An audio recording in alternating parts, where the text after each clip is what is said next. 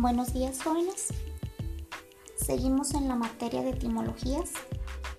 La clase siguiente es la clase 9 de la unidad 3. El tema es abecedario. El abecedario es un conjunto de símbolos que se emplean en un sistema de comunicación. El griego presenta un total de 24 signos o grafías y desde un punto de vista histórico, es considerado como el primer alfabeto completo, ya que a cada vocal y a cada consonante le corresponde un símbolo distinto.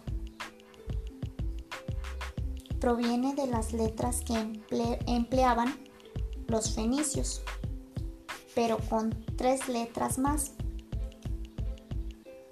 los estruscos adaptaron este alfabeto a su lengua y por otra parte, los latinos adaptaron el sistema estrusco a su propia lengua. Por este motivo existen tantas coincidencias entre el alfabeto griego y el latino.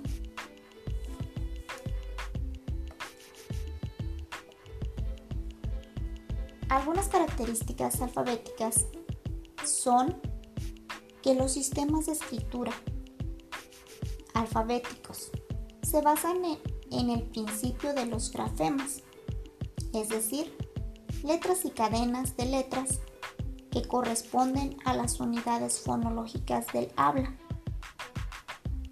Sin embargo, estos sistemas pueden diferir entre sí de muchas formas varios términos, tales como la profundidad ortográfica, la transparencia, la consistencia y la regularidad.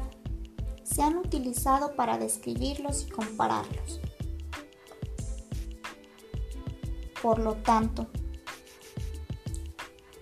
debe haber solo una manera de pronunciar cualquier grafema dado y solo una forma de deletrear cualquier fonema dado. Algunos ejemplos de escritura alfabética son un, un, tipo particular de sistema de escritura puede de hecho emplear diferentes letras. Los sistemas de escritura alfabéticos adoptan muchas formas por ejemplo, las escrituras utilizadas en los alfabetos griegos. Ustedes en el transcurso de sus estudios han visto o han escuchado sobre algunas letras alfabéticas.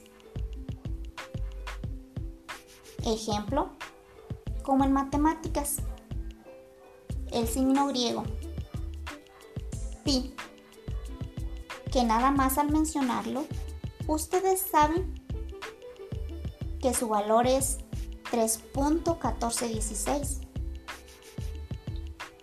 Y otro ejemplo, el signo omega. Lo vemos en fórmulas en la materia de física.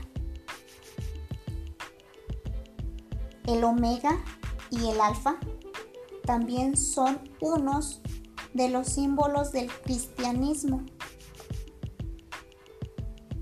Alfa y Omega. Esta frase se deriva de una cita del libro para presentar a Dios como el Alfa y el Omega, lo que significa que es el principio y el fin de todas las cosas.